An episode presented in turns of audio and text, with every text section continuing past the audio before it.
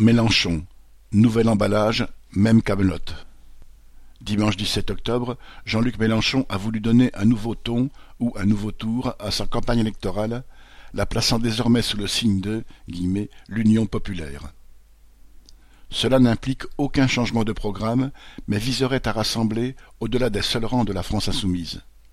Mélenchon et ses amis évoquent les possibles arrivées d'intellectuels, d'artistes, de syndicalistes, etc mais il pense surtout à faciliter l'éventuel ralliement de forces constituées venues de la gauche ou de l'écologie.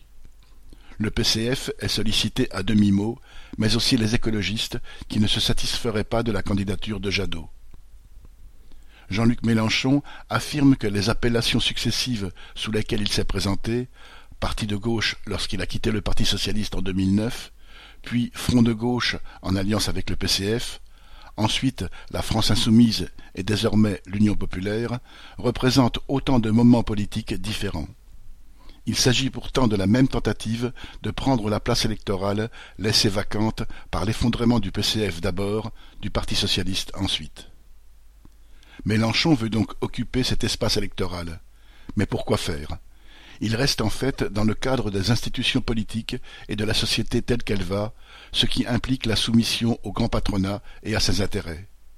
Aucun point de son programme ne s'en prend d'ailleurs à la domination du capital.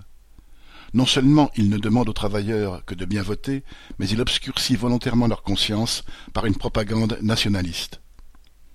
Des travailleurs voteront sans doute pour lui, en se disant qu'au moins il est pour la retraite à soixante ans, le SMIC à mille quatre cents euros et le rétablissement de l'ISF, et que sa présence fait contrepoids à la propagande révoltante de l'extrême droite et à la morgue des macronistes à genoux devant le patronat.